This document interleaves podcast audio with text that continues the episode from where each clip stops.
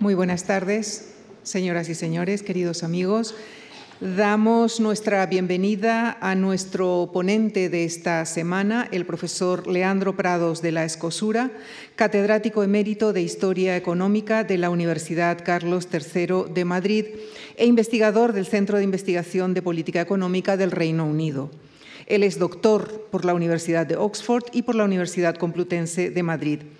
Ha sido docente e investigador en prestigiosas instituciones como las universidades estadounidenses de Georgetown y California, así como en universidades europeas como la de Groninga, la de Oxford, la London School of Economics o en el Instituto Universitario Europeo de Florencia. Ha publicado libros y editado monografías sobre temas como el crecimiento y la distribución económica en España, en América Latina desde la independencia, sobre el imperialismo europeo, con particular énfasis en el caso británico, entre otros temas. Es autor de, algunos libros en, español, como por ejemplo De Imperio a Nación, Crecimiento y Atraso Económico en España o El Progreso Económico de España. Ha publicado recientemente el libro titulado Human Development and the Path to Freedom, publicado en inglés, y en este momento está en preparación, etapas finales de la preparación del libro titulado A Millennial View of Spain Development. Esta semana viene a hablarnos de la historia económica de España, desde la Edad Media hasta la época contemporánea. Una historia en la que estudiará el impacto en la economía de hitos como la peste negra, el descubrimiento de América, la guerra de la independencia, la pérdida de las colonias o la compleja evolución hasta la sociedad liberal. Les dejo con la primera de estas conferencias que el profesor Leandro Prados de la Escosura ha titulado De frontera a imperio. Muchísimas gracias.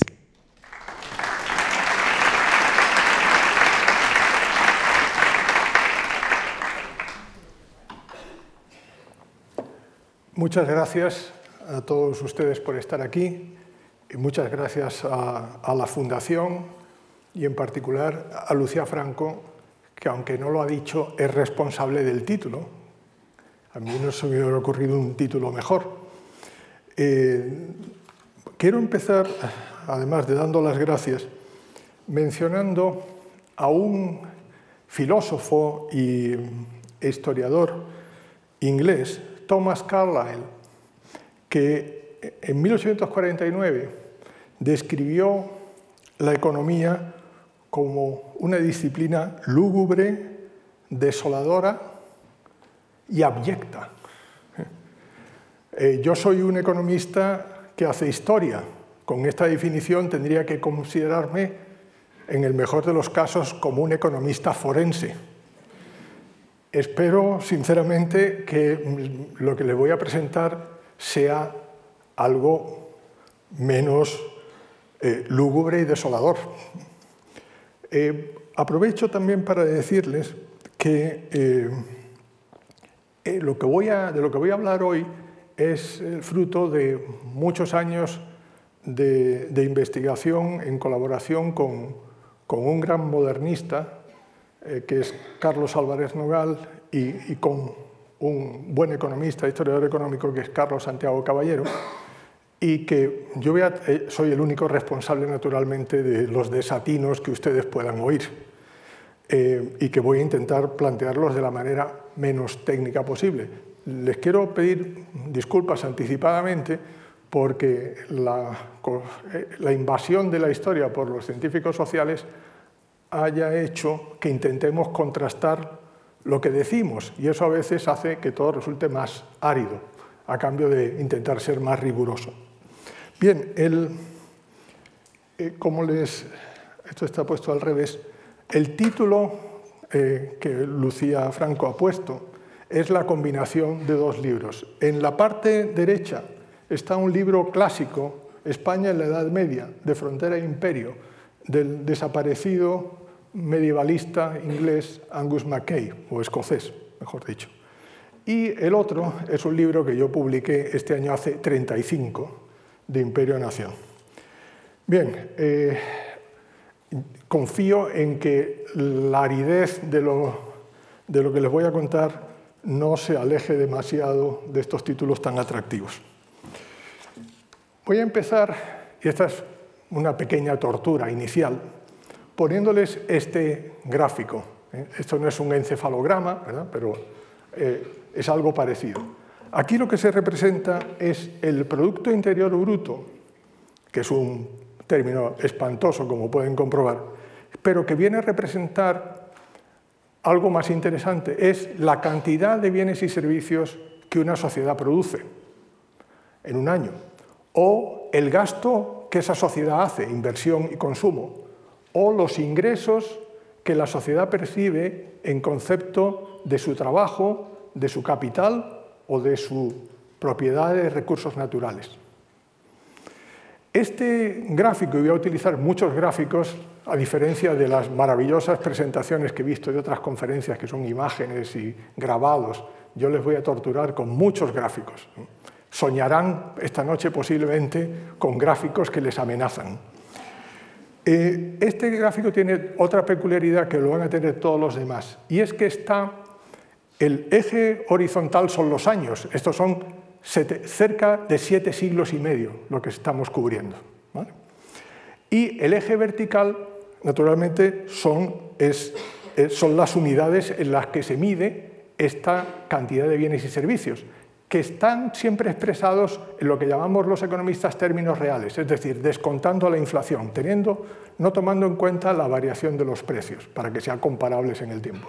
Pero como son grandes cambios en 750 años, los datos están representados en una cosa que se llama escala logarítmica, que consiste en dos cosas importantes. Una, los cambios de nivel son proporcionales, es decir, pasar de 100, de 10 a 100 es el mismo salto que pasar de 100 a 1000, o pasar de 2 a 4 que de 20 a 40. Y la segunda cosa importante es que si hacemos un ángulo con la mano de la curva con la línea horizontal, cuanto más abierto es el ángulo, más deprisa estamos creciendo. Cuanto más cerrado es el ángulo, más despacio crecemos. Por tanto, este gráfico permite ver cuál es el nivel y cuánto crecemos cuál es la variación. Entonces, en este gráfico, y espero que esta sea la última, la, última parte de pedantería técnica a la que les someto, aquí se reflejan varias cosas. La cantidad de bienes y servicios a disposición que produjeron los españoles en esos siete siglos y medio se ha multiplicado por más de 220 veces, cerca de 230 veces. Pero ese crecimiento, ese aumento de los bienes y servicios es distinto antes de mediados del siglo XIX, antes de 1850, que después. Para que se hagan una idea, antes la cantidad de bienes y servicios se multiplica por cuatro entre finales del siglo XIII y mediados del siglo XIX, y en cambio se multiplica por 55 entre mediados del siglo XIX y la actualidad. Por tanto, por eso vemos esa curva empinada al final. Naturalmente, a los, datos sobre la cantidad de bienes y servicios que producimos puede ser interesante desde el punto de vista geopolítico, ¿verdad? Los, países que forman parte del G7 lo son, o del G20, son por su tamaño, pero a los individuos, a los seres humanos, nos interesa más a cuánto tocamos. Por tanto, es importante contrastar esa evolución con la de la población. Y si hacemos eso, dado que la población se multiplicó por casi 11, mientras que el producto se multiplicaba por 228, pues resulta que la línea que deriva de dividir la producción total de bienes y servicios entre la población es esa línea azul, que la podemos ver mejor si eliminamos la línea roja. Y aquí tenemos algo que más de uno habrá pensado, esto parece un palo de hockey, y, en efecto, a mí me lo parece al menos. Este es el palo de hockey que nos dice cómo ha, evolucionado la cantidad de bienes y servicios, o el gasto, o el ingreso por persona en estos 750 años. En total, nuestro nivel de vida al año 2022 eh, es 21 veces superior, grosso modo naturalmente, al que era hace 750 años. Pero de nuevo hay dos grandes fases. antes de 1850, donde el aumento ha sido solo de un 20%, y desde de mediados del siglo XIX hasta ahora, donde ha sido un aumento de 17 veces. Por tanto, es importante separar una cosa y otra. Otro asunto que en términos de los debates entre los científicos sociales y los historiadores, y, yo creo que es una preocupación común, es cómo nos comparamos con otros países. Y para eso les voy a enseñar algo muy reciente. Esta es una comparación de niveles de producto por habitante, de renta per cápita si quieren, en el año 2017 pero que tiene una peculiaridad. Son una muestra de países de la OCDE. España es la línea roja. Vemos que España está en la parte baja, hacia la mitad, pero en la parte baja. Esta comparación es interesante. ¿Por qué pongo 2017? Porque es la última, el último estudio directo que se ha realizado de los niveles comparados de, renta per cápita ajustados por el poder de compra. Es decir, como sabemos cuando viajamos, si vamos a un país más rico, normalmente todo nos resultará muy caro. Y si vamos a un país más pobre, nos resultará relativamente más barato. Bueno, pues si ajustamos por esas diferencias en el nivel de precios, tenemos este tipo de comparación. Es muy costoso y por eso se hace cada 5, cada 10 años. Bien, España está en la parte media hacia abajo. Tenemos por, detrás a todos los países del eh, antiguo bloque socialista en Europa, más Portugal. Y tenemos por delante a todos los demás de eh, Europa Occidental, más Japón, eh, Canadá, Australia, Nueva Zelanda, Estados Unidos, etc. Bien, la pregunta, claro, esto no es ninguna novedad para, para ninguno de ustedes, pero, y es curioso que los historiadores, eh, coinciden en que esta posición relativamente retrasada de España hunde sus raíces en el pasado, pero no hay acuerdo. Podríamos decir que hay cuatro épocas sospechosas. Una, si vamos hacia atrás, la primera sería el primer franquismo, lo que se ha llamado la autarquía, los años 40 y primeros 50. Otra época podría ser la eh, transición penosa, larga, transición en el siglo XIX hacia una sociedad liberal, saliendo del antiguo régimen, saliendo del absolutismo. Pero podíamos ir más allá y otra posibilidad sería atribuirlo a la decadencia de la España imperial a finales del siglo XVI y durante la primera mitad del siglo XIX, XVII. Perdón. O podríamos ir aún más allá y buscar esas raíces del atraso como consecuencia de la peste negra. Bien, yo en estos dos días voy a intentar abordar estas, estas épocas y ver en qué medida las sospechas, las hipótesis que tenemos se pueden ver apoyadas o no.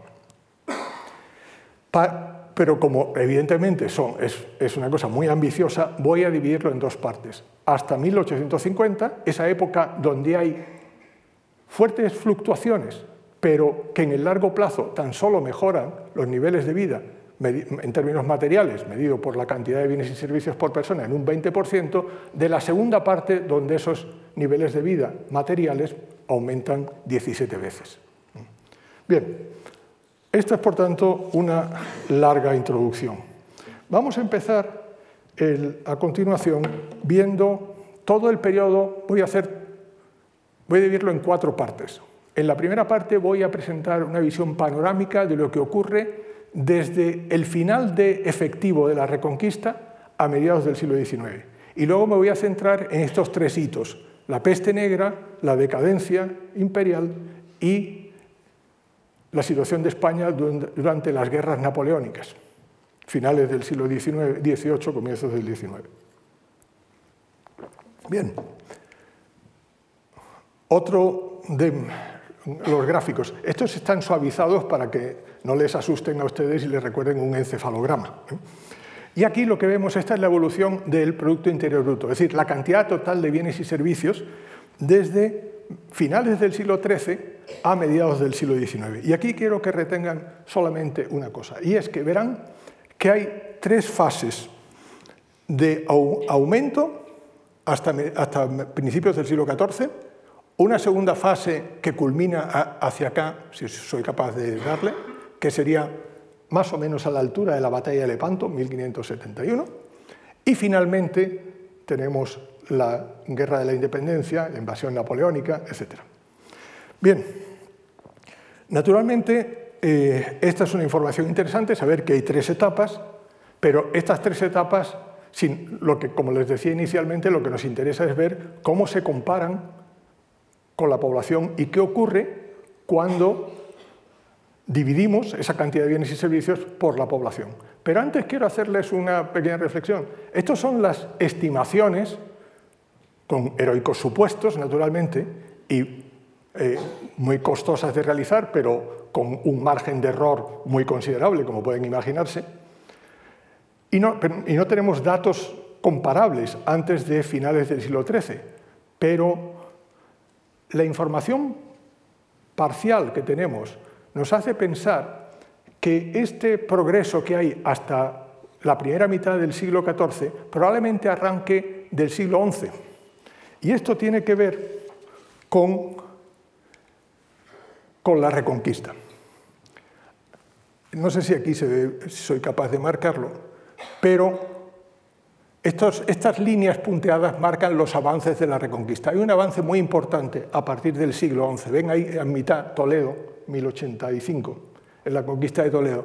A partir de ahí se produce una aceleración y de hecho en mil, la década de los años 60, por eso pongo 1270, lo que es eh, la reconquista en sí prácticamente ha concluido. Queda el reino nazarí de Granada, que se convertirá en un protectorado y que será tributario del reino de Castilla. Bien, por la información parcial que tenemos, probablemente ese crecimiento del producto arranque de, eh, hacia el año 1000 o, 1000 o 1100. Bien, les decía antes que es importante ver qué pasa si comparamos la producción con, con la población. Y, y, aquí, en efecto, observamos que la línea punteada verde, que es la población, cuando la comparamos con la producción, que es la línea punteada azul, observamos que crecen un poco a la vez. ¿Cuál es la consecuencia? Pues que si dividimos una por la otra, posiblemente el cambio que hay en el largo plazo sea muy pequeño. Y eso es en efecto lo que les dije antes, es un 20% en un periodo de medio milenio. Con lo cual lo que nos interesa más es ver qué sucede con la cantidad de bienes y servicios por persona. Y fíjense qué interesante lo que nos encontramos en, en el caso español nos encontramos con que si comparamos este máximo de aquí, de este, este primer máximo, que es 1340, con el, en, la, esquina derecha, que serían las primeras décadas del siglo XIX, eh, podríamos observar que más o menos el nivel de ingreso por habitante, ajustado por la variación de precios, que en España se alcanzó antes de la peste negra, o sea, hacia 1340, es similar al que teníamos en 1830. Esto resulta sorprendente porque vivimos una sociedad donde estamos acostumbrados a que siempre vamos a estar mejor. Y si no estamos mucho mejor, empezamos a preocuparnos, ¿van a vivir nuestros hijos mejor que nosotros? Bien, históricamente, este crecimiento sostenido e irreversible es un fenómeno muy reciente en la historia de la humanidad. En España es un fenómeno de los últimos 170, 180 años.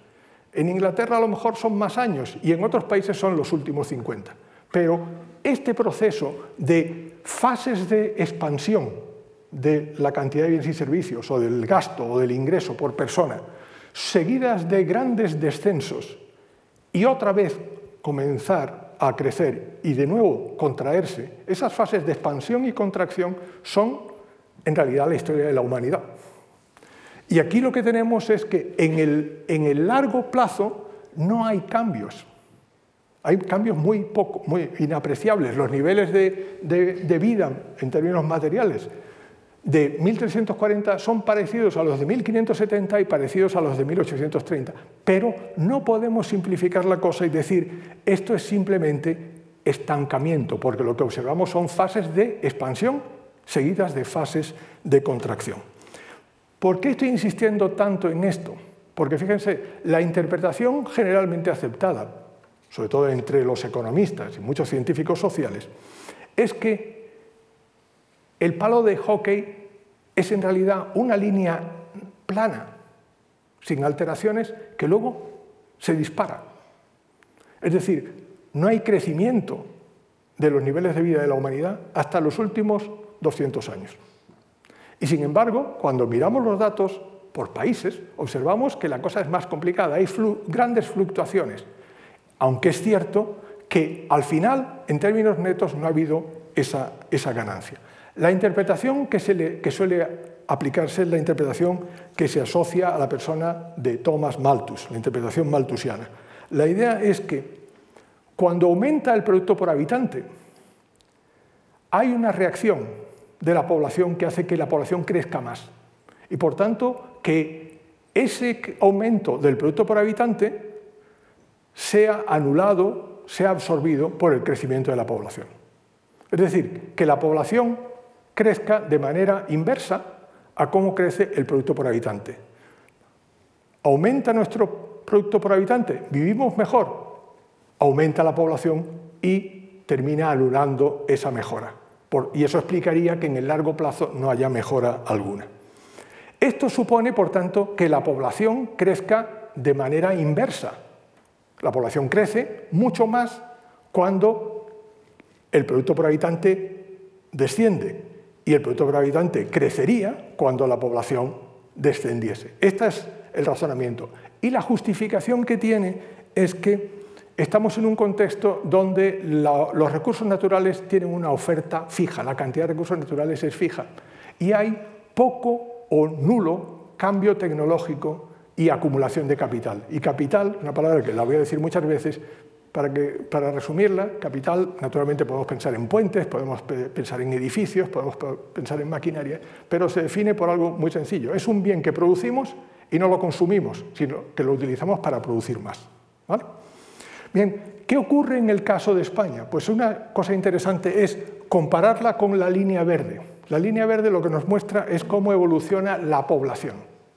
Y observen que cuando aumenta la línea roja, la línea punteada en verde también aumenta. Y cuando disminuye la línea roja, la línea punteada verde disminuye. Y así sucesivamente. Por tanto, el caso de España es un tanto peculiar, porque no se da la evolución en sentido inverso que propone el modelo maltusiano y que se ha contrastado favorablemente en otras sociedades. En España esto no ocurre así. Y dentro de un momento veremos eh, por qué es así. Bien, para eso así le doy un poco de, misterio. ¿eh? No les pienso revelar todavía quién es el asesino. Vamos a esperar un poco. La siguiente cuestión interesante es, porque eh, hoy día, como saben ustedes, ha vuelto a estar de moda la preocupación por la distribución, por la desigualdad posiblemente porque vivimos en una sociedad avanzada y en una sociedad eh, eh, próspera, estamos, nuestra sensibilidad a los que se quedan atrás es mayor y nos preocupa la desigualdad. Por lo tanto, si, dado que estamos mirando al pasado con las lentes del presente, estamos utilizando conceptos que evidentemente en el siglo XIII o en el siglo XV no utilizaban como Producto Interior Bruto, pues también, ya que hacemos esta visión retrospectiva creo que tiene sentido también pensar, ¿y qué ocurre no solamente con la cantidad de bienes y servicios que toca a cada individuo, sino cómo se distribuyen? Bueno, pues podemos, podemos también hacerlo. Naturalmente, no tenemos encuestas de presupuestos familiares como hoy. O sea, no tenemos microdatos para, para poderlo estudiar. Pero los historiadores eh, hacemos de la necesidad virtud y buscamos eh, métodos ingeniosos. Y una manera de hacerlo, aquí tenemos la evolución, en la línea continua roja es el producto por habitante, la línea discontinua verde es la evolución de la desigualdad. Aquí está medida de la siguiente manera. Es un cociente entre la remuneración de la tierra, de la propiedad de la tierra, comparada con la remuneración del trabajo. La idea es que el trabajo en esta época formaban personas con bajo nivel de cualificación, por tanto, digamos, la remuneración era bastante igualitaria y en el numerador lo que tenemos es la remuneración de, la, propiedad de la tierra, la renta de la tierra, que está mucho más concentrada porque no todos los individuos son propietarios y unos tienen más propiedad que otros. Por tanto, lo que tenemos es una medida de los que están mejor con otra medida que es la mayor parte de la población. ¿eh? Y esto es, se puede, hay otras maneras de verlo, pero es un método generalmente aceptado para ver cómo evoluciona la desigualdad. Y aquí observamos dos cosas importantes. La primera es que la línea verde y la línea roja, como veíamos antes con el producto por habitante y la población que veíamos que evolucionaban al unísono, aquí también ocurre. Cuando aumenta la línea roja, aumenta la línea verde. Por tanto, podríamos decir que si mejora la renta per cápita, aumenta la desigualdad. Y si disminuye la renta per cápita, disminuye la desigualdad. Es decir, es algo que en realidad no es tan sorprendente. Es un argumento que se ha utilizado muchas veces hablando de América Latina. Se ha dicho, en América Latina, cuando hay progreso, normalmente va acompañado de aumentos de desigualdad. En sociedades como las de Europa Occidental hoy día, eso no ocurre. Pero en el pasado era bastante frecuente que cuando aumentaba el nivel de vida medio, normalmente empeoraba su distribución. Pero lo interesante, desde el punto de vista de la historia que intento contarles, es que si se fijan, del mismo modo que los niveles de producto por habitante hasta mediados del siglo, hasta finales del siglo XVI, es decir, hasta este punto de aquí, más o menos por ahí arriba, los niveles medios son más altos que los niveles medios que vamos a tener a partir de finales del siglo XVI, nos encontramos que con la desigualdad ocurre lo contrario. Los niveles de desigualdad, la línea punteada verde, son más bajos antes de finales del siglo XVI. Es decir, que es cierto que si aumenta la renta per cápita, aumenta la desigualdad, pero al mismo tiempo se diferencian claramente dos fases. Una primera, que es hasta 1570, que tenemos niveles de la línea roja muy superiores a los que tendremos después, es decir, mayor nivel de vida, y niveles de desigualdad mucho menores que los que tendremos después. Por tanto, esto es claramente es una diferencia a, tener en cuenta. Bien, por tanto, ¿qué podemos eh, sacar en claro de, toda esta historia. Y ahora lo pondré en perspectiva comparada. La primera cuestión es, yo les propongo, naturalmente en, la historia hecha desde las ciencias sociales nunca hacemos afirmaciones categóricas, siempre en realidad cualquier conclusión a la que uno pueda pensar que ha llegado es la hipótesis de la siguiente investigación. Es decir, todo está siempre, todo es provisional y, la idea, digamos, el éxito del trabajo de una persona en este mundo académico se mide por la, contestación que tenga. Es decir, si uno escribe una cosa y todo el mundo la, la acepta, para mí muchas veces eso es sospechoso. Si hay debate, eso es buena señal. Y si eso provoca nuevas investigaciones, pues aún mejor. Y si al final a uno le destrozan, pues se ha hecho un buen servicio a la sociedad. Bien, pues aquí yo dividiría eh, eh, la época que voy a llamar preindustrial, antes de, mediados del siglo XIX, cuando el crecimiento no es sostenido, sino es reversible. Hay dos etapas, y esto resume un poco lo que les acabo de decir. Hay una primera etapa que solamente podemos datar desde finales del siglo XIII, pero que yo insisto probablemente podríamos retrotraer al siglo XI, que es una economía pastoril, luego hablaré de eso. En segundo lugar, esto quiere decir, entre otras cosas, que la cantidad de tierra por persona es muy amplia. Piensen que es una sociedad de pastores, es una sociedad donde además se, utiliza la tierra de manera extensiva. ahí aparece la transhumancia. Es una sociedad, sin embargo, que está muy orientada al comercio. Piensen que sobre todo estamos hablando de una sociedad donde lo que es, es ganadera porque tiene un producto muy importante, que es la lana, que es un producto de demanda interna, pero de demanda internacional. Y además, en la que, aunque el nivel de urbanización es bajo, como pueden imaginar, sin embargo, el papel cualitativo de las ciudades es muy importante. Las ciudades, piensen ustedes que la reconquista, a medida que avanzan los reinos cristianos, la población musulmana retrocede. Es decir, hay zonas vacías en, gran, en, una parte considerable, no totalmente despobladas, por supuesto, pero hay una, digamos, nunca hay presión demográfica sobre los recursos porque a medida que avanza la reconquista hay más recursos naturales. Y es interesante que se podría hacer la, la analogía entre la España medieval y la Australia del siglo XIX, o si ustedes quieren, del lejano oeste de Norteamérica en el siglo XIX. Es decir, es una, enseguida hablaremos de eso, es una sociedad de frontera. Y esto es un elemento importante en la historia que les quiero contar. Aquí hay varias cosas importantes, porque no es simplemente una sociedad de pastores, es una sociedad de pastores comerciales, que, que comercian internacionalmente su producto, y donde los núcleos urbanos son importantes porque tienen un valor defensivo, son importantes porque tienen son un lugar de libertad, y son importantes porque conectan unas regiones y otras. Fíjense que en esta, en esta época eh, tenemos inicialmente la red del Camino de Santiago, que además se conecta con las ciudades del Duero. Y estas ciudades están conectadas a su vez con las ciudades andaluzas, que son las de influencia islámica.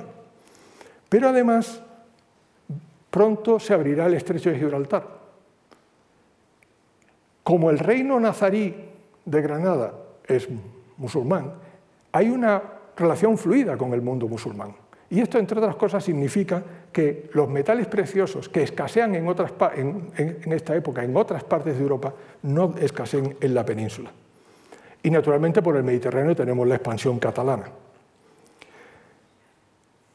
Por tanto, digamos que es una sociedad dinámica donde los salarios son elevados y el nivel de consumo es relativamente para la época y en comparación con otras regiones del mundo alto. Y la desigualdad es baja. Claro, ustedes dirán, ¿y cómo contrastamos esto?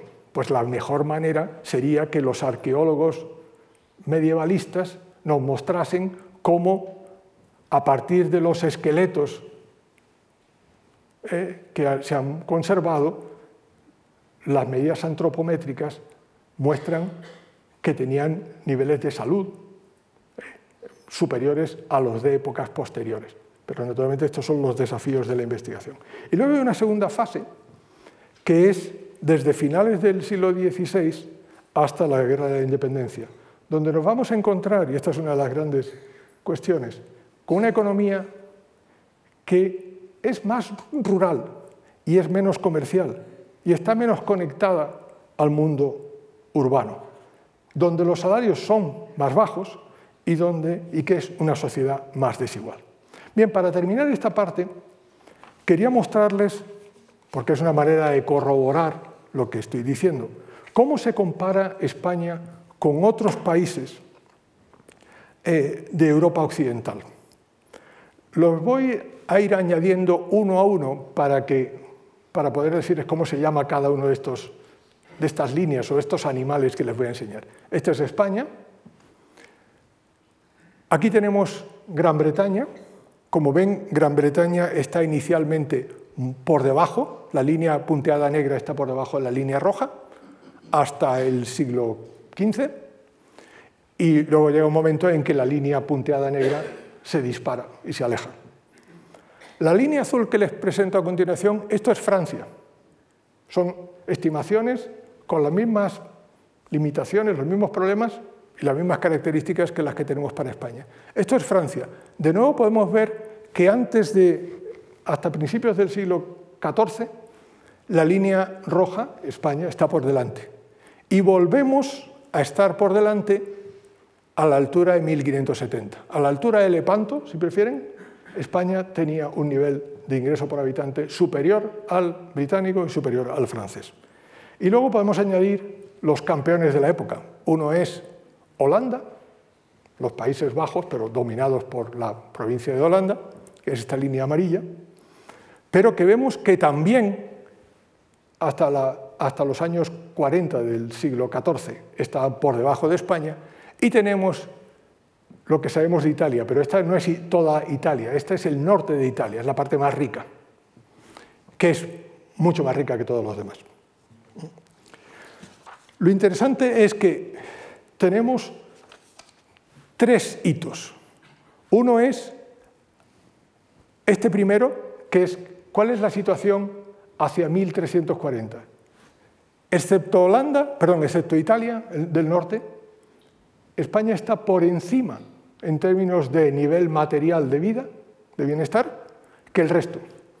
Tenemos un segundo hito que es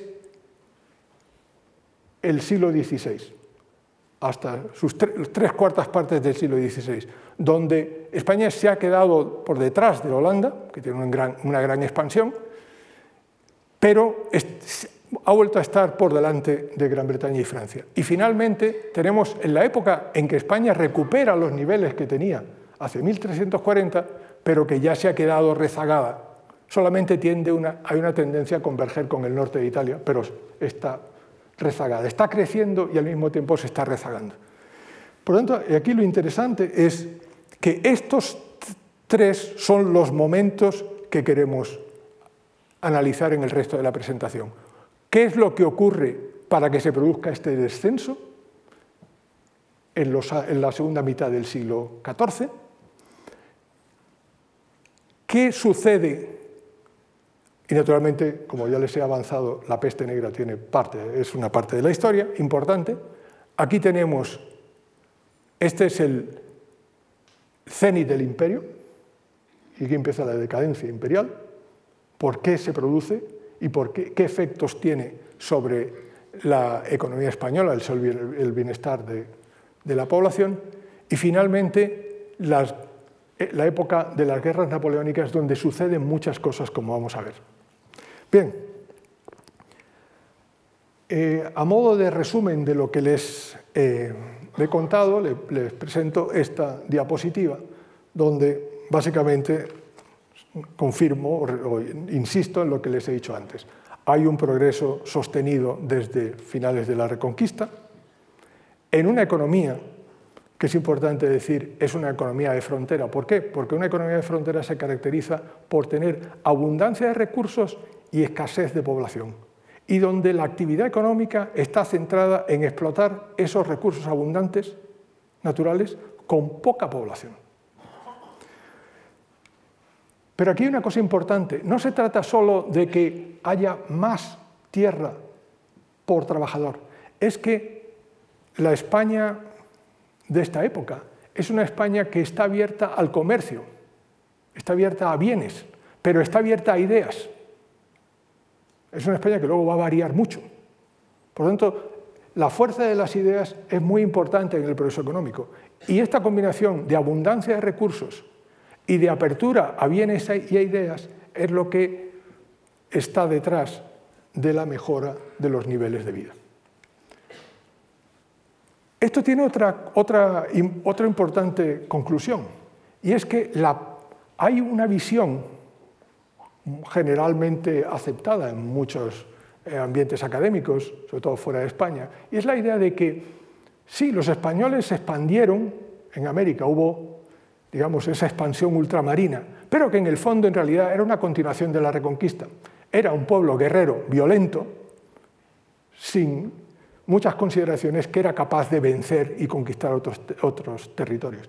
En realidad, cuando vemos este progreso anterior, nos damos cuenta de que la prosperidad que existía antes de eh, la expansión ultramarina es muy importante para explicar esa expansión y también para explicar el imperio, tanto el colonial como el imperio europeo.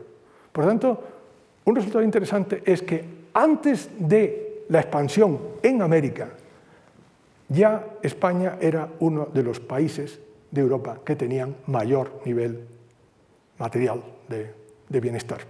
Naturalmente, alguien dirá, bueno, ¿y cómo se compara con el nuestro? Bueno, pues les voy a dar una idea. El Banco Mundial define como pobreza absoluta aquellos que viven con un dólar y pico, o dos dólares al día. Bien, en el momento más bajo de la evolución de España desde el final de la Reconquista hasta mediados del siglo XIX, siempre estuvo al menos dos veces por encima de ese umbral de pobreza absoluta. Y esto es un fenómeno extensible al resto de Europa occidental. Europa occidental nunca tuvo los niveles de vida de Chad o de Bangladesh, por ponerles un ejemplo. La siguiente cosa importante es que, como es España, hay un fenómeno que se ha debatido mucho, que es cuando Europa comienza a diverger, a diverger de otras regiones del mundo. La llamada gran divergencia es, y es un debate todavía en curso, es cuando Europa se alejó de China, por ejemplo, y de la India. Hay unos autores que piensan que fue un fenómeno desde la final de la peste negra, otros piensan que es un fenómeno que arranca con la revolución industrial, pero al mismo tiempo hay otro debate que es cuándo comienzan a abrirse las diferencias dentro de la, economía europea. Esto es lo que se llama la pequeña divergencia. En la pequeña divergencia España desempeña un papel muy importante, igual que Italia, porque son los países que tenían niveles más altos de vida y son los que se van rezagando. Por tanto, hay una especie de inversión de destinos. Los países de lo que podríamos llamar el área del norte de Europa, la Europa del noroccidental comenzó más atrasada y terminó más adelantada. Y la Europa del sur, que estaba más avanzada, terminó estando más atrasada. Hay esa inversión de destinos, esa pequeña divergencia, donde España es sin duda un protagonista importante. Bien, como les decía, a partir de ahora voy a intentar eh, referirme a los tres hitos eh, que los trataré con menos detalle de lo que he hecho hasta ahora. El primero es la peste negra. Un pequeño comentario donde voy a repetir cosas que todos ustedes saben, pero es por ponerlo en contexto. La peste negra, que es, eh, como hoy día sabemos, la consecuencia de que un, bacilo gram o una bacteria que se llama Yersinia pestis, pestis se expandiera desde China y que entrase en Europa más o menos hace 1346, 1347, en 1348 había eliminado entre un tercio y la mitad de la población europea. Fue un fenómeno muy intenso, muy breve, y luego hubo retorno de la, de la peste, pero no con la misma gravedad pero hubo retorno y fue un fenómeno decisivo en la historia europea y, entre otras cosas, la historia de esas divergencias que hay entre, dentro de Europa entre Europa y otras regiones del mundo.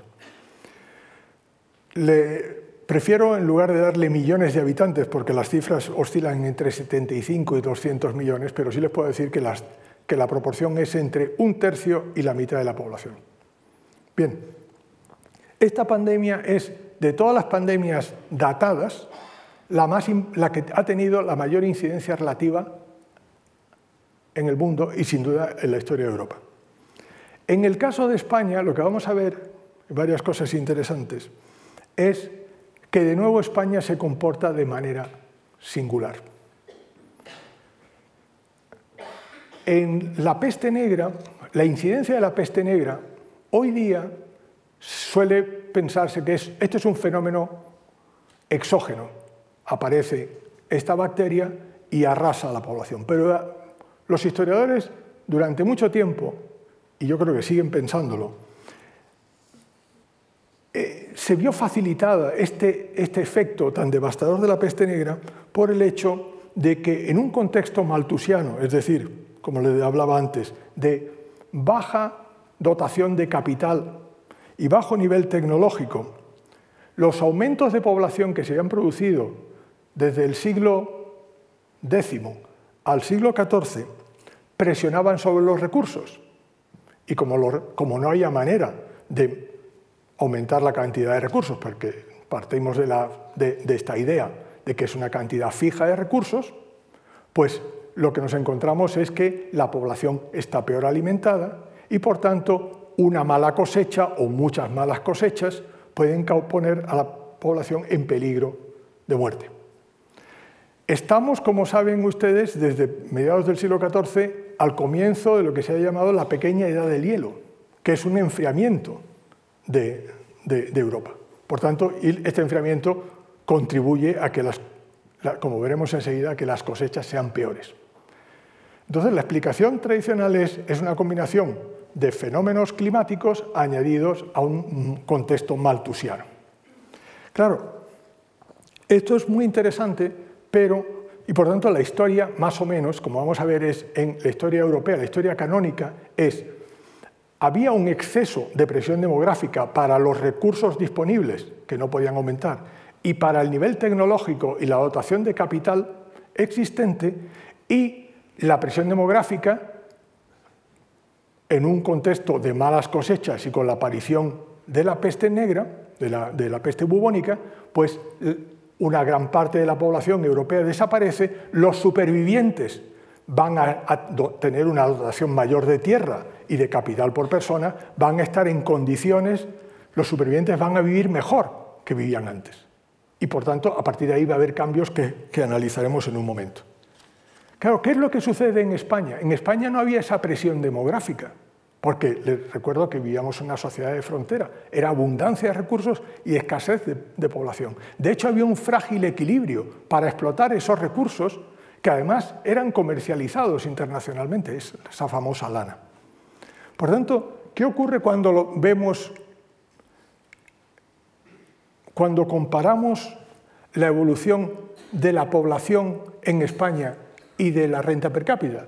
Les recuerdo que la renta per cápita es la línea roja y la población es la línea verde punteada. Y aquí lo que tenemos, este es el pico de 1340 y fíjense el descenso que hay tanto de la población como de la renta per cápita. Es decir, esto es lo contrario de lo que uno supondría que tendría que ocurrir en un modelo maltusiano, donde esperaríamos que cuando la población disminuye, la renta per cápita, la línea roja, se dispara. Y aquí vemos que caen a la vez. ¿Por qué? Porque no es una sociedad maltusiana. De hecho, podemos ir un paso más allá y ver qué ocurre con la distribución. Es decir, qué ocurre con la desigualdad. ¿Qué es lo que esperamos en Europa en un mundo maltusiano? que los supervivientes no solamente vivan mejor, es decir, que la renta per cápita suba, sino que la desigualdad disminuya. En el caso de España, ¿qué es lo que sucede? Lo contrario, cae la renta per cápita y aumenta la desigualdad. Naturalmente, aquí de nuevo tenemos un comportamiento singular de, de España que se confirma cuando en esta tercera gráfica, se comparan los niveles que hemos visto antes de renta per cápita. Recuerden que en rojo es España, la línea punteada en negro es Gran Bretaña, la línea azul de puntitos es Francia, la línea de rayitas azul es Suecia y la línea amarilla son los Países Bajos. Bien, verán que en todos los casos la peste negra causa un aumento de la renta per cápita de estos países, menos en el caso de España, donde se produce un descenso. Por lo tanto, aquí, ¿qué es lo que, eh, ¿ante qué estamos? Estamos ante dos modelos distintos. En el caso de estos países de Europa Occidental, estamos ante la confirmación de un modelo maltusiano.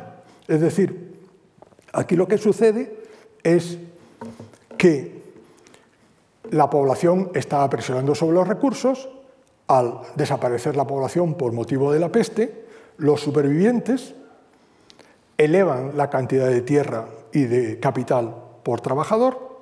Esto supone, en definitiva, que se abarate el capital y se encarezca el trabajo, es decir, los salarios son mayores. Y esto tiene una serie de consecuencias, este abaratamiento del capital y de la tierra y un encarecimiento de la mano de obra. Supone, entre otras cosas, que aumente la inversión en capital físico y humano, que haya innovaciones tecnológicas tratando de ahorrar mano de obra, porque la mano de obra es cara. Y una cosa muy interesante en Europa, cómo aumenta la participación femenina en la actividad económica. Y esto va unido a la eliminación gradual del feudalismo, porque al ser menos la población, la capacidad de negociación que tienen con los señores es mucho mayor. ¿verdad? Claro, ¿qué es lo que sucede? Que después de la peste negra, la proporción de factores, digamos en términos de la jerga económica, es decir, la cantidad de tierra por trabajador, la cantidad de capital por trabajador, ha aumentado. Pero es que en España, antes de la peste negra, ya era una sociedad donde abundaba la cantidad de capital y la cantidad de tierra por trabajador, donde no había esa presión demográfica.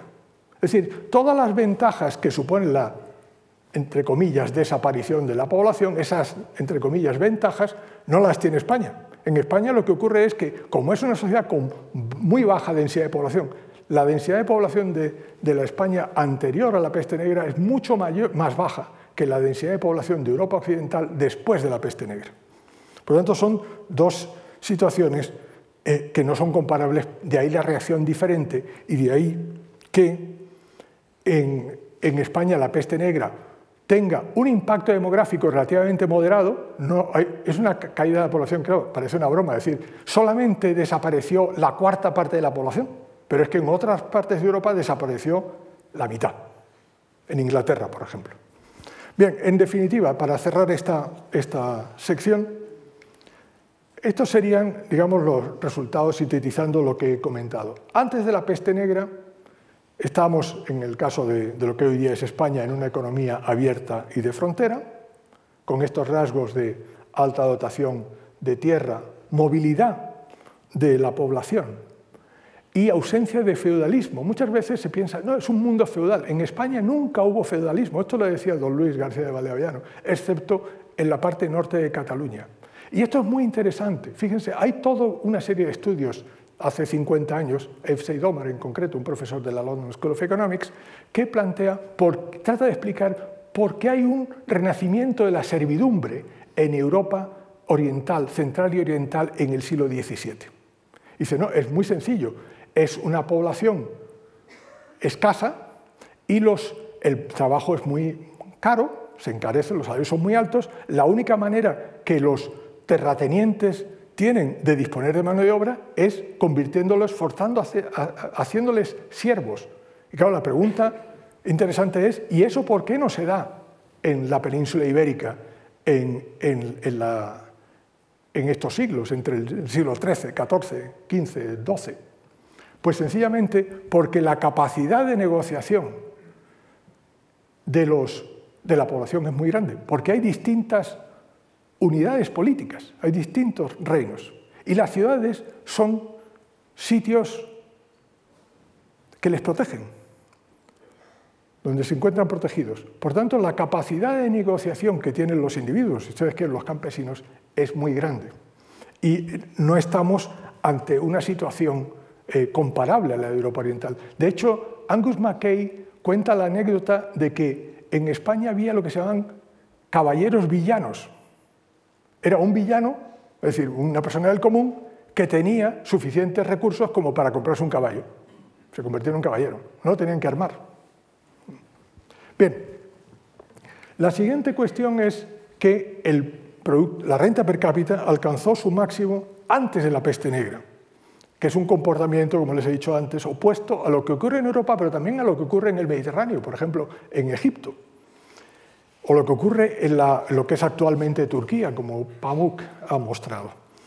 Y el impacto de la peste negra lo que supone es, pese a la menor mortandad, un mayor impacto económico que en otras regiones de Europa, porque destruye ese equilibrio inestable, frágil, entre población escasa y recursos abundantes. Por tanto, Este, se acuerdan que la, peste negra, este era uno de los episodios que podían ayudarnos a explicar el relativo atraso de la economía española hoy día. Esta es una primera parte. Pero vamos a, nos quedan dos más, espero que nos dé tiempo.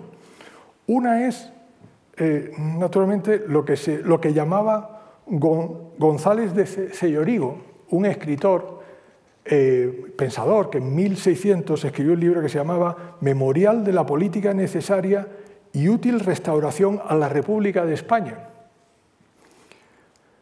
Y él llamaba lo que ocurre en España, está escribiendo en 1600, él le llama la declinación. Entonces yo voy a utilizar ese término.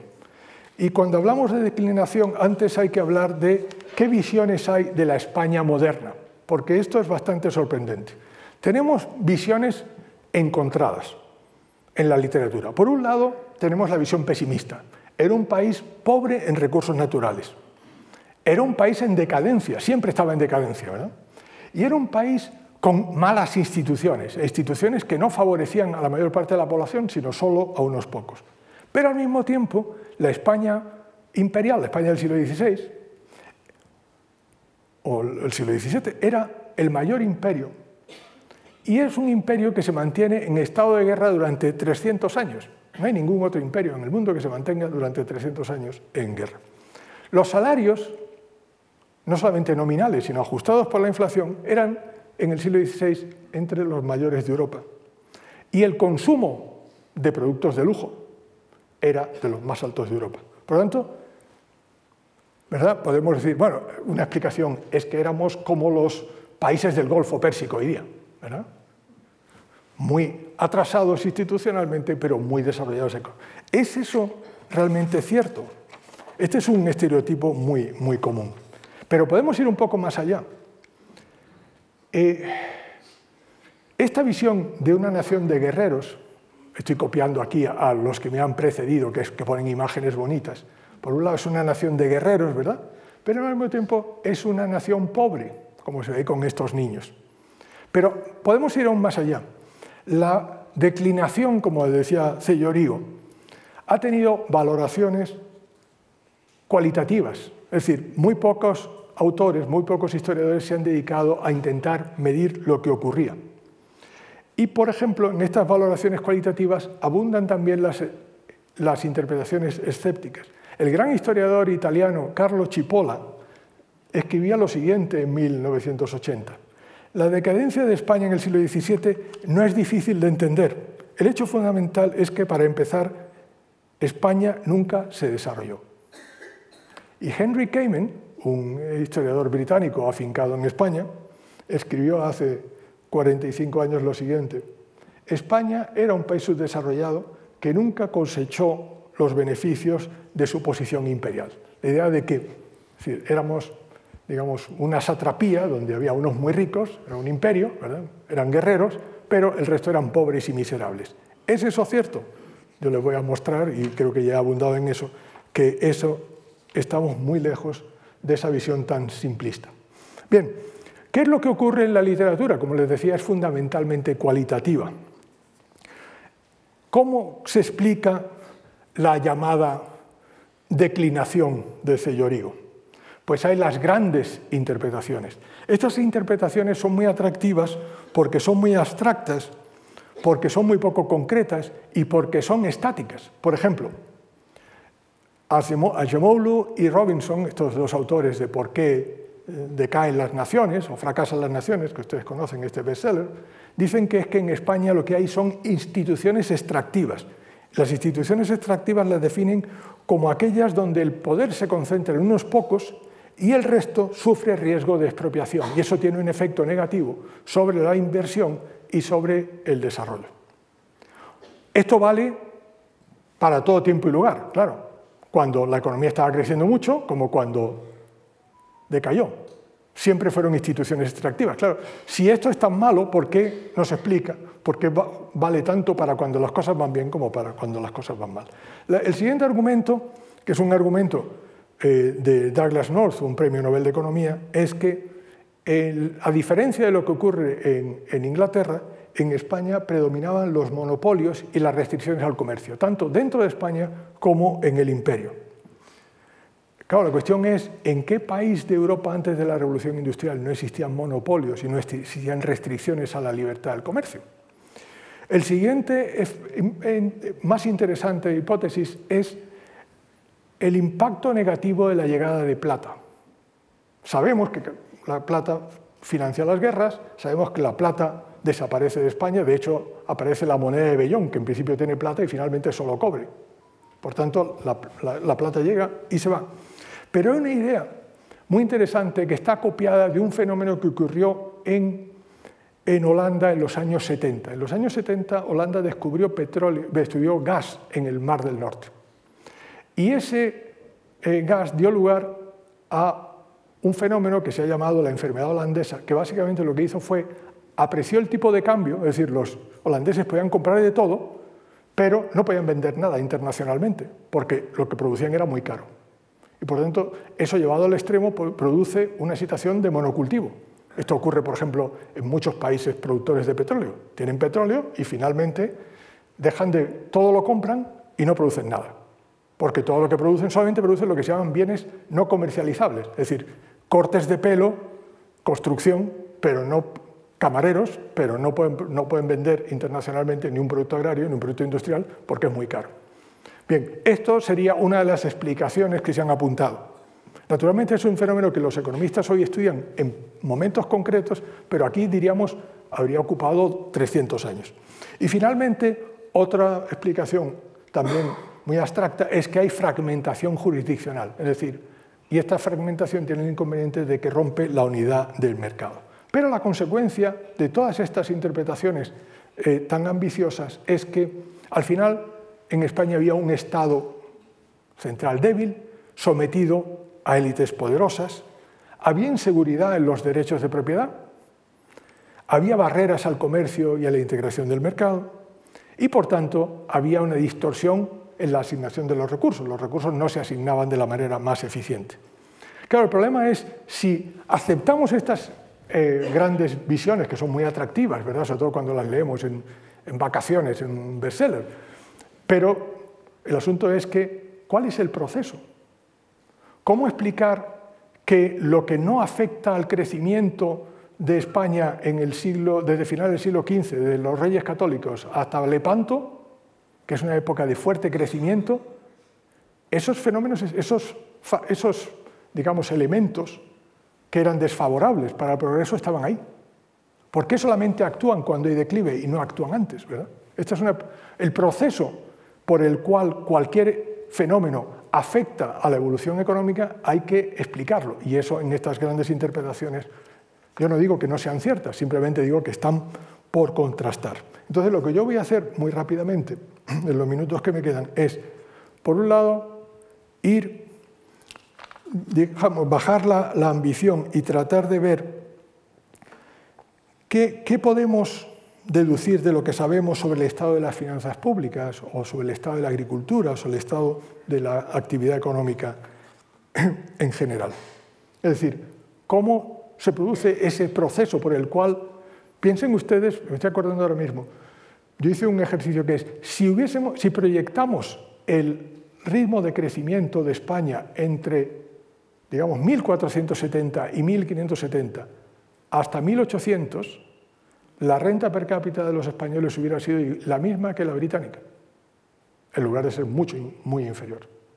Por tanto, no estábamos en la, eh, en la trayectoria equivocada, pero algo ocurrió que lo impidió. Entonces, les quiero mostrar, volver naturalmente a el gráfico que nos centra en lo que estamos viendo. Lo que yo estoy tratando de analizar es este segundo hito. ¿Por qué se produce este declive tan dramático del que España en realidad nunca se recupera hasta el siglo XIX? Naturalmente es, es la pregunta del millón de dólares o el millón de euros y yo no le voy a contestar. Yo les voy a dar algunas pistas de tal como, como yo lo veo. Bien, la primera, y en esto voy a basarme en el trabajo de, mi excelente coautor y y amigo Carlos Álvarez Nogal, y es que en realidad el colapso de, posterior a 1570 lo podríamos resumir, una posible vía de investigación es, lo podemos resumir como las consecuencias no anticipadas, no previstas, de mantener el imperio español en Europa. ¿Vale? Las consecuencias no anticipadas de sostener el imperio europeo. Y esto tiene dos vías, la vía indirecta y la vía directa. La vía directa es evidentemente la guerra, el efecto que tiene nocivo la guerra sobre el comercio, sobre la actividad económica. Pero es interesante ver la vía indirecta, la, presión fiscal. Y aquí lo que nos encontramos es que hay un, hubo, por ejemplo, voy a centrar en, a ver si soy capaz de ir para atrás, en un fenómeno que es, es el principio de una serie de decisiones que van a afectar a la actividad económica de manera irreversible. Eh, como a pesar de, la mala reputación de Felipe II internacionalmente, Felipe II tenía una larga experiencia política y de gobierno antes de, ser rey, porque tenía una relación estrecha con su padre, con el que colaboró. Y además era un, era un, político astutísimo, que sabía eh, negociar. Eh, mi amigo Carlos Álvarez Nogal me cuenta cómo eh, él sabía que si la, Armada triunfaba en la invasión en Inglaterra, eso sería para él un éxito, pero que si perdía, también sería un éxito porque conseguiría más recursos de las ciudades. Porque resulta que en España, como pasa en muchas sociedades preindustriales en Europa, el Estado no tiene la capacidad de un Estado moderno para recaudar impuestos directamente, lo hacía de manera indirecta. Solicitaba a las ciudades que recaudasen impuestos. Pero claro, las ciudades eran notables de las ciudades que tenían que luego vender, entre comillas, la idea de aumentar los impuestos a los habitantes. Había un impuesto que es un antecedente de lo que llamamos hoy día el, IVA, el impuesto sobre el valor añadido, que eran las alcabalas, que era un impuesto sobre el consumo. Claro, eh, eh, Felipe II nunca tuvo, nunca quebró, esa es una leyenda urbana. Tuvo atrasos de tesorería, él tenía, llegaban las flotas de América, llegaba, pero no se sabía cuánto plata llegaba ni con qué periodicidad. Por tanto, él, para mantener su flujo de pagos, tenía que recurrir a la presión fiscal. La zona más rica de, la corona española era Castilla, Castilla incluyendo lo que es hoy era la corona de Castilla, es decir, también Andalucía, también otras regiones. Bien, él decidió aumentar la recaudación fiscal doblando las alcabalas para sufragar las guerras. Piensen que, por ejemplo, la guerra de los 80 años entre España y los Países Bajos, de, 1568 a 1648, arranca por entonces. Está la guerra interna de las Alpujarras con la rebelión de los moriscos. Está la preparación de la batalla de Lepanto, de 1571. Necesitaba aumentar la presión fiscal, pero las ciudades se negaron. Y entonces Felipe II lo que hizo fue algo muy sencillo, que es decidió suspender los pagos a sus principales acreedores, que eran los banqueros genoveses. Y esto ocurrió entre 1574 y 1577. Pero naturalmente esto supuso que la congelación del crédito se extendió al resto del sistema bancario y al resto de la sociedad eh, española. Y piensen ustedes que estamos en una época de desarrollo industrial, desarrollo comercial, desarrollo urbanístico. Los niveles de urbanización de finales del siglo XVI solamente se superan en el siglo XVIII, principios del siglo XIX. Hay una, expresión que tiene una connotación peyorativa, que es la de baldíos. Los baldíos, en el siglo XVI, eran las parcelas, los terrenos próximos a las ciudades, muy demandados porque podían ser urbanizados en una época de boom inmobiliario.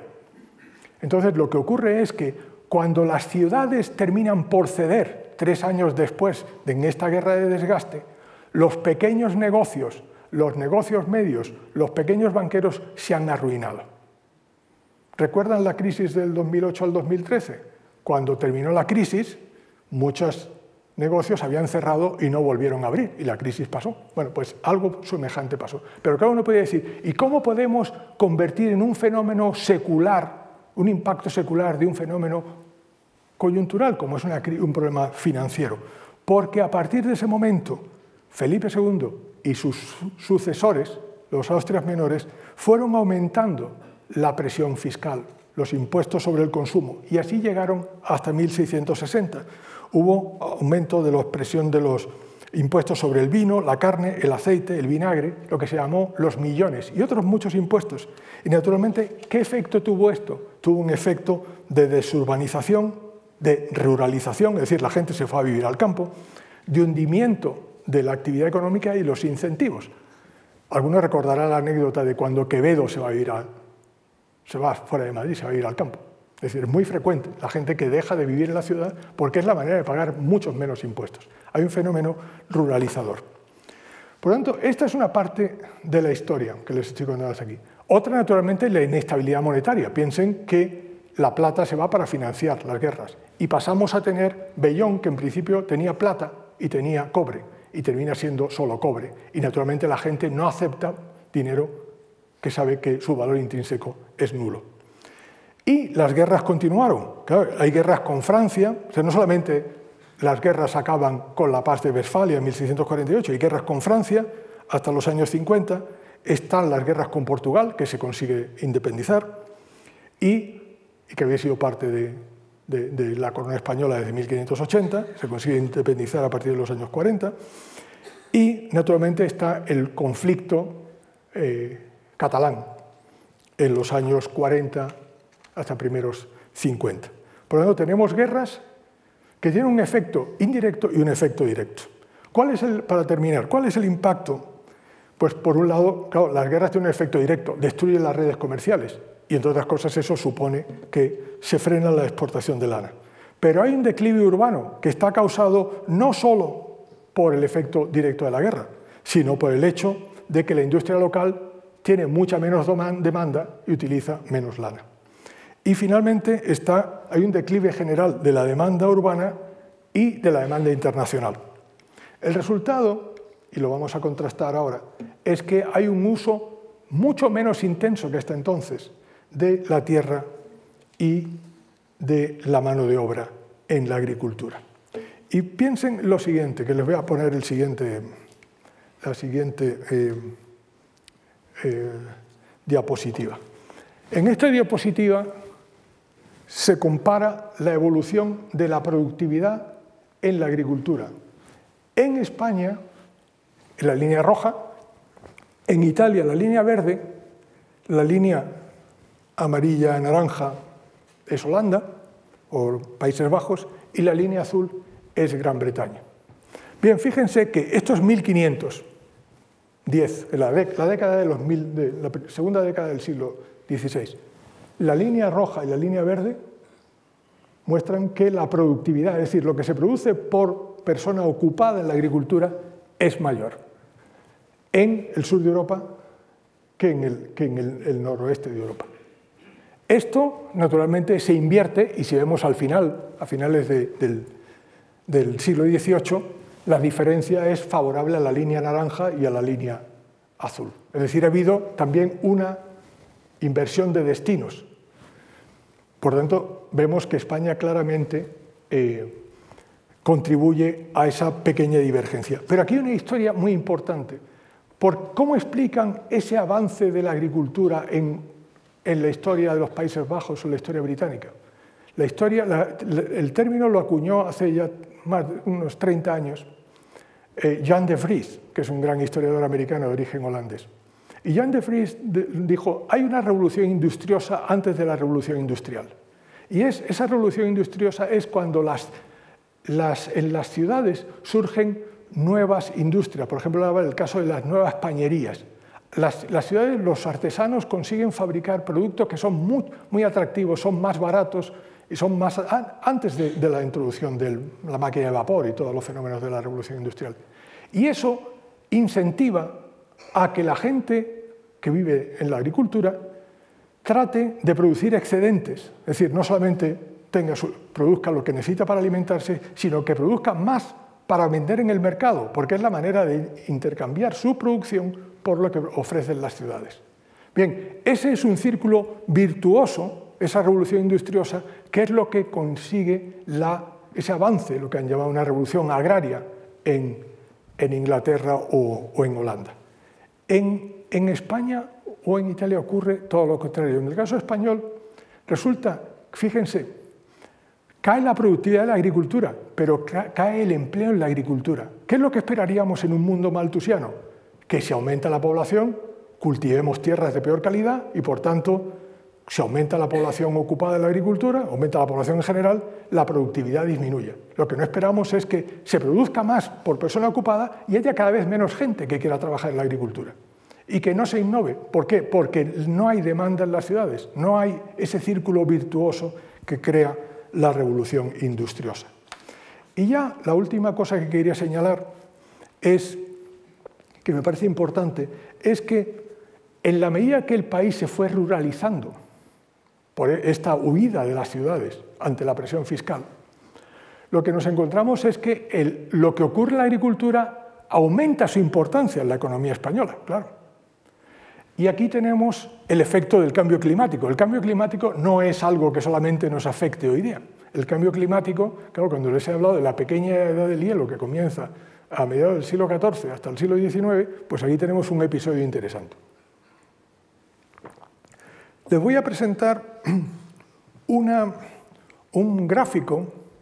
Esta es la, producción agraria, este concretamente cereales, y lo que aquí esto representa es lo que podríamos llamar anomalías en la producción.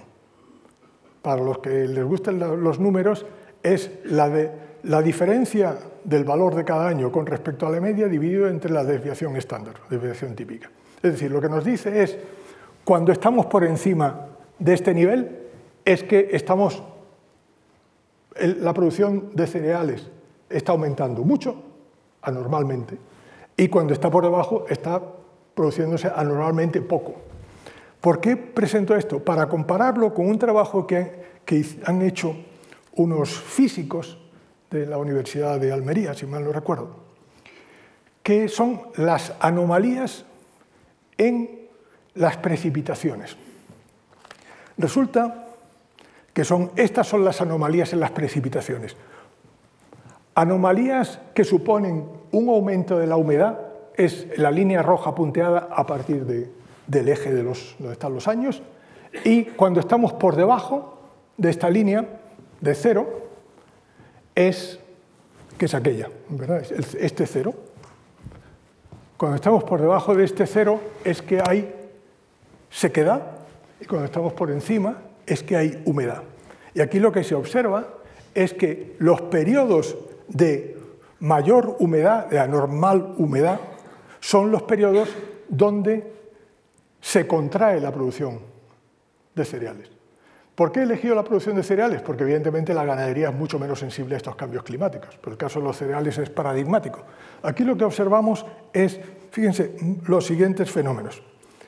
La conclusión principal es la, asociación inversa entre eh, la producción de cereales y el exceso de lluvias. Es decir, cuanto más húmeda la, época, peor para la, producción agraria. Y esto está relacionado con algo muy interesante, que son lo que llaman el, el mínimo de Dalton, que se produce a finales del 16, comienzos del 17, y que se produce también a finales del 18, comienzos del 19 y que esto es el, resultado de que se reduce la radiación solar, es decir, disminuyen las manchas solares.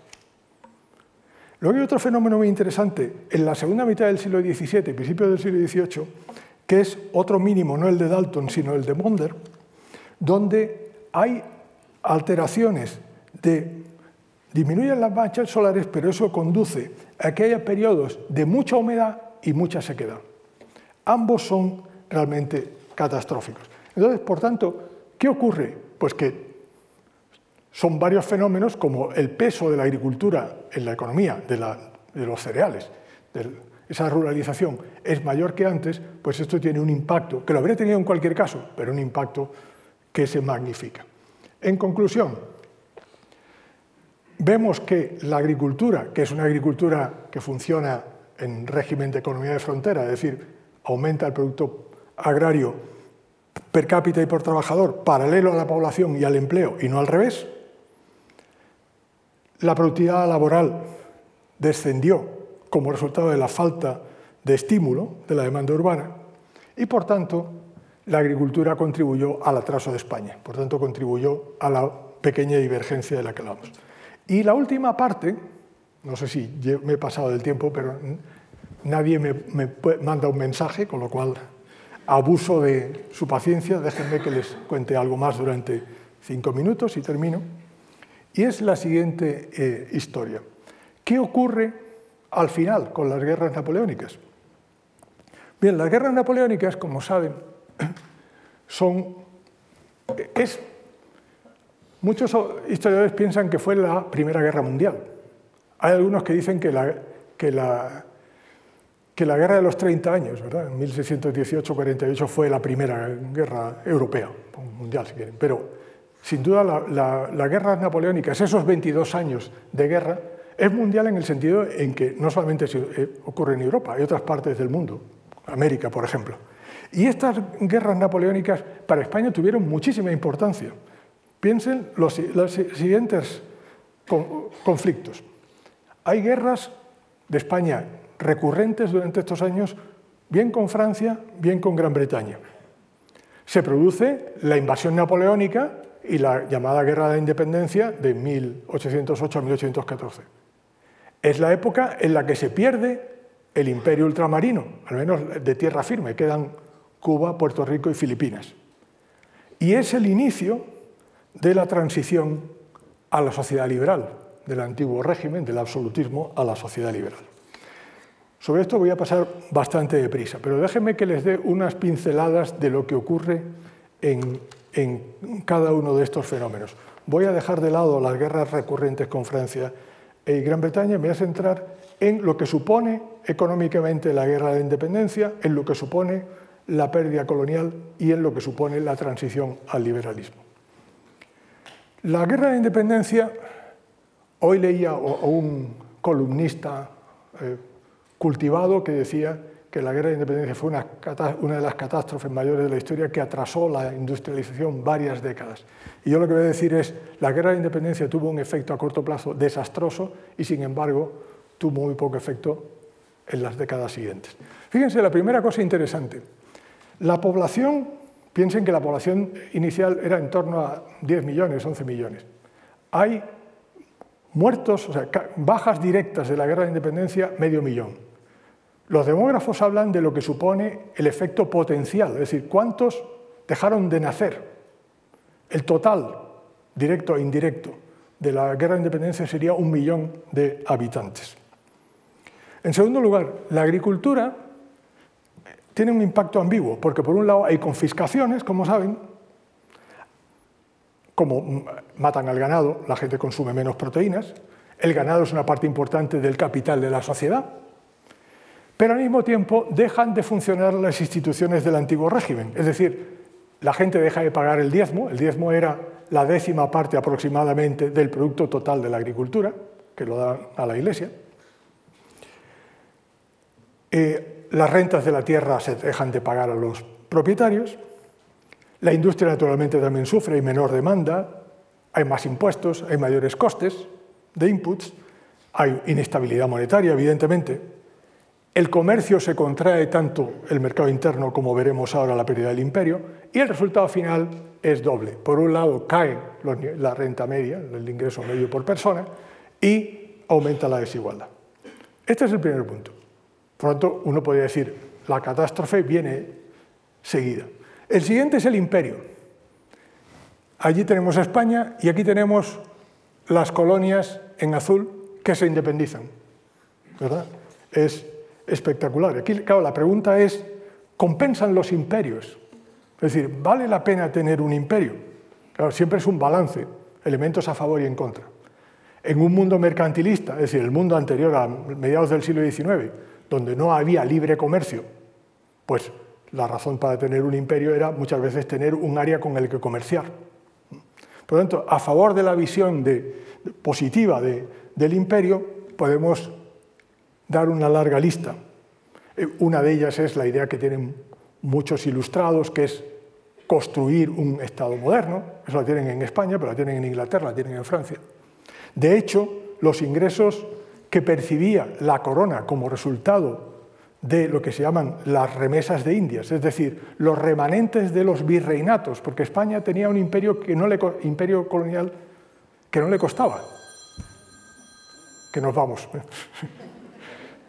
un imperio colonial muy barato, porque no había un ejército, había milicias, y no se gobernaba directamente, era un gobierno indirecto. Por lo tanto, era muy eficiente. No era un imperio pensando, pensado para aumentar el crecimiento económico moderno, pero sí era un imperio pensado para que estuviera bien administrado y fuese muy barato.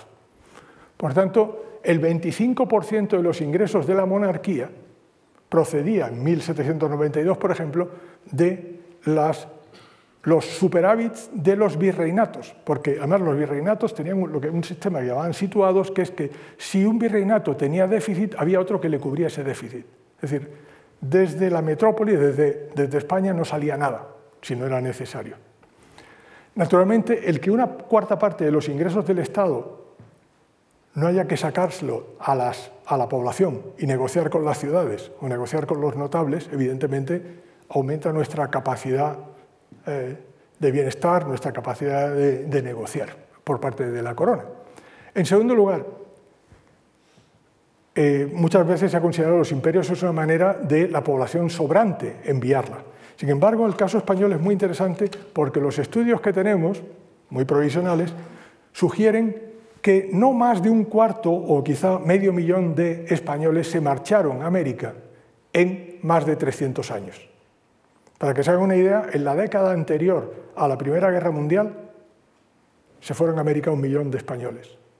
En 300 años de imperio no se fueron más de medio millón.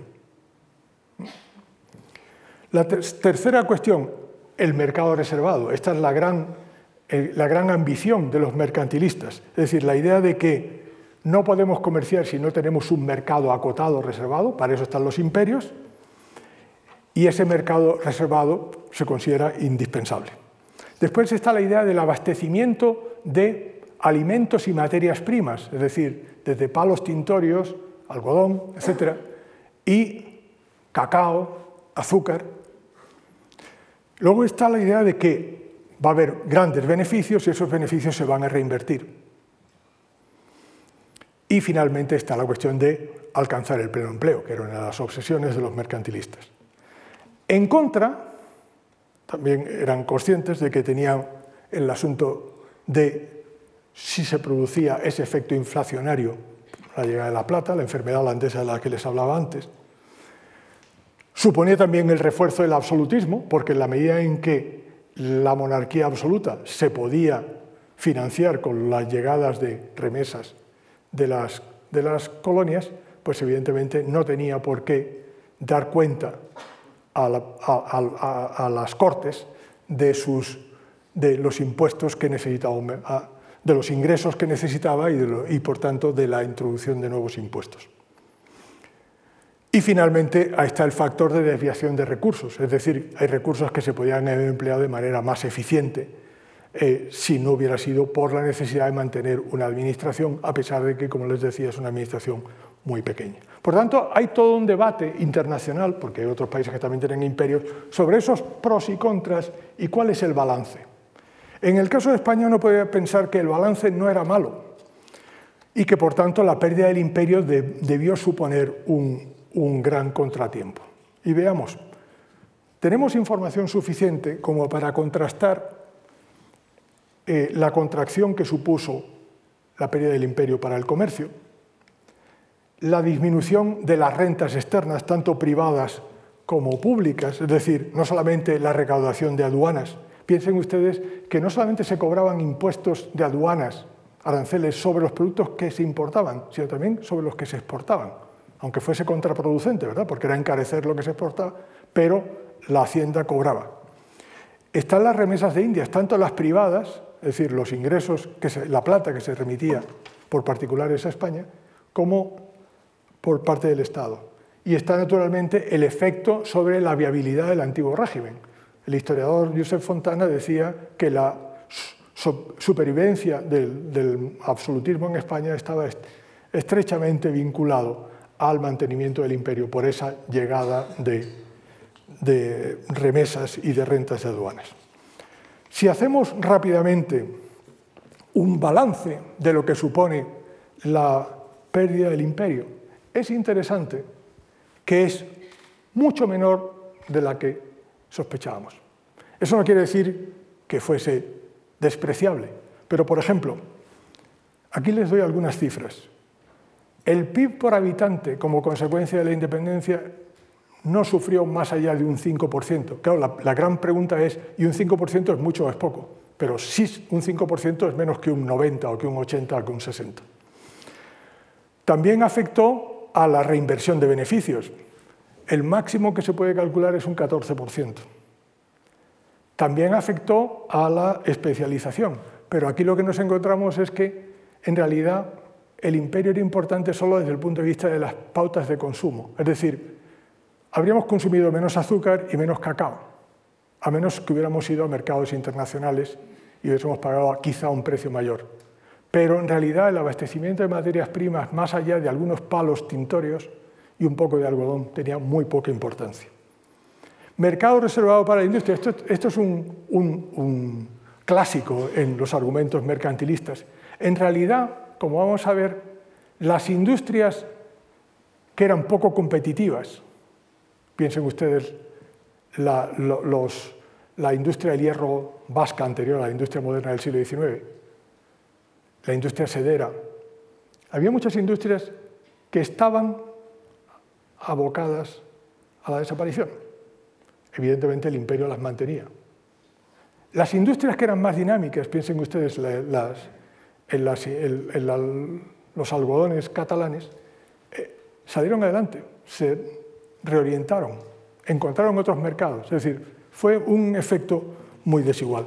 Y, para terminar, los efectos sectoriales y regionales difirieron. Evidentemente, la región de Cádiz se vio mucho más afectada que a lo mejor otra región del norte de España o del interior. Y en el caso del empleo industrial, que es uno de los argumentos clásicos, eh, eh, haciendo los cálculos por todo lo alto no hay más de un 7% de desempleo. Por fin, por tanto, podemos decir que el impacto agregado, poniéndonos en el peor de los casos, haciendo cálculos al alza, son mucho menores. Y sobre todo, al ser menores, no justifican la visión apocalíptica de que la pérdida de las colonias supuso un retraso de décadas. Eso no se compadece con lo que ocurrió, porque vamos a ver, para terminar, qué es lo que sucede. Hay una tercera pata que les decía, que es que se inicia el cambio institucional que acompaña a la revolución liberal. Y aquí tenemos, les planteo muy rápidamente, tenemos cambios institucionales que son importantes, porque muchas veces ustedes han visto que había el debate de cuándo empieza España. Bueno, esto es una discusión eterna, ¿verdad? Lo que sí yo, les puedo decir con mucha precisión, ¿cuándo empiezan los españoles a ser ciudadanos? A partir de la, guerra de la independencia. Antes éramos súbditos, pasamos a ser ciudadanos. Realmente, desde el punto de vista de los ciudadanos, nuestra historia es muy corta, son los últimos dos siglos. Podemos remontarnos, pero éramos súbditos. Y aquí hay varias cosas importantes. La primera es una redefinición de los derechos de propiedad. Para empezar, deja de haber una separación entre pecheros, que son los que pechan con los impuestos, pagan impuestos, e hidalgos. Los ciudadanos son iguales ante la ley. Hay liberalización de los mercados, tanto de factores como de productos. Esto suena muy abstracto, pero les voy a dar un ejemplo. Por ejemplo, la propiedad de la tierra había instituciones que podían acumular propiedad, amortizarla, pero no podían enajenarla, no la podían vender. Las tierras de la iglesia, las tierras de los mayorazgos. Esto va a cambiar. Aumenta la cantidad de tierra en el mercado. Esto abarata la tierra y permite el acceso a la propiedad de la tierra. Se eliminan los diezmos un 10% de la producción total, bruta, total, no del valor añadido, deja de ser extraído del propietario. Desaparecen los gremios. Piensen ustedes que en un gremio uno tenía que ser aceptado y que las mujeres estaban excluidas por definición. De repente la gente puede trabajar en profesiones en las que antes no podía hacerlo. Por lo tanto, lo que tenemos. Y luego hay una cosa importante: es un paso, es un proceso, yo lo estoy contando en pinceladas, y es un proceso muy largo, con muchos retrocesos, pero aquí tenemos que hay el rendir cuentas por parte del Ejecutivo, por parte de la monarquía, parte de, los gobernantes a la sociedad, al Parlamento, va aumentando. Esto en Inglaterra se produce en la segunda mitad del siglo XVII, en España comienza realmente en el siglo XIX, de manera seria. Y es cuando comienza a haber control parlamentario de gastos e ingresos. Como les decía, es un fenómeno muy proceloso, complicado, hay muchos retornos a la autocracia, aunque hay un aumento de la libertad económica incluso bajo Fernando VII. Cuando Fernando VII consigue volver a gobernar después de la invasión de los eh, 100.000 hijos de San Luis, resulta que por esa época, a los pocos años, se va a aprobar el Código de Comercio de 1829, que es uno de los grandes avances en la libertad económica en España. Por tanto, para terminar, la cuestión es, ¿fueron las guerras napoleónicas un freno o un impulso al crecimiento? Claro, hay un gran debate y, es, ¿habría sido posible una transición del absolutismo como la que querían los ilustrados, que hubiese sido posible transitar a una sociedad liberal sin necesidad del trauma de una, de una guerra. Claro, hay elementos a favor. Por ejemplo, España estaba eh, integrada en, internacionalmente tanto en el mundo del comercio como en las finanzas. Hasta Carlos, final de Carlos IV, la, las cuentas públicas, como decía el profesor T. de Lorca, eran sólidas y las ideas liberales iban extendiendo. Pero si vemos la asociación que hay entre antiguo régimen y monarquía absoluta y los grandes obstáculos que, que, hay para la expansión de las ideas liberales una vez que ha desaparecido el antiguo régimen, se puede ser escéptico. Y por último, ¿qué pasa en la primera mitad del siglo XIX? Y con esto termino. La primera mitad del siglo XIX es muy interesante porque, a diferencia de lo que decía este columnista hoy, no, se retrasa eh, décadas la industrialización. Lo que tenemos es una situación un poco sorprendente. A corto plazo la guerra de la independencia es un desastre, a medio o largo plazo no lo es. ¿Por qué? Porque hay una discontinuidad, y esto es, empíricamente, con análisis estadístico se puede demostrar. La población crece como no ha crecido nunca. Se duplica la tasa de crecimiento. Mejora el consumo de productos agrarios y aumenta la eficiencia. Claro, alguno diría, claro, cuando la gente tiene acceso a la propiedad absoluta de la tierra, pues evidentemente e, el ojo del amo engorda al caballo. Serán más eficientes en la producción. Aumenta la urbanización, se superan los niveles que se habían alcanzado en el final del siglo XVI. Hay una reorientación al comercio, hacia el, del comercio internacional. Los sectores más dinámicos se reorientan hacia la revolución, a la Inglaterra de la revolución industrial y hacia Francia. El resultado es que aumenta el Producto Interior Bruto por persona, es decir, la renta per cápita, aumenta, se reduce la desigualdad, pero, como veíamos en este gráfico, la diferencia entre España y los países del noroeste de Europa aumenta. Es decir, hay crecimiento con la paradoja de que hay atraso. Y concluyo con dos frases de un contemporáneo, y si quieren, medio. Un contemporáneo es el gran estadístico francés Moreau de Jong, que amigo de Pascual Madoz, y Pascual Madoz tradujo su libro, que lo publicó, se llamaba Estadística de España, lo publicó en francés el 34 y el 35 lo había traducido. Y dice lo siguiente, fíjense, la guerra civil y la invasión francesa han sacado a sus poblaciones de su adormecimiento, renovado los hábitos, cambiando los intereses y destruido con los hombres de las instituciones una parte de los abusos que allí se sostenían. Y dice, añade más abajo, la pérdida de su imperio de América, lejos de haber operado la ruina, ha ejercido influencia favorable sobre sus destinos. Y un periodista y estadístico inglés que fue el primer compilador de estadísticas a escala mundial, económicas y sociales, Michael Mulhall, escribía en 1880 lo siguiente.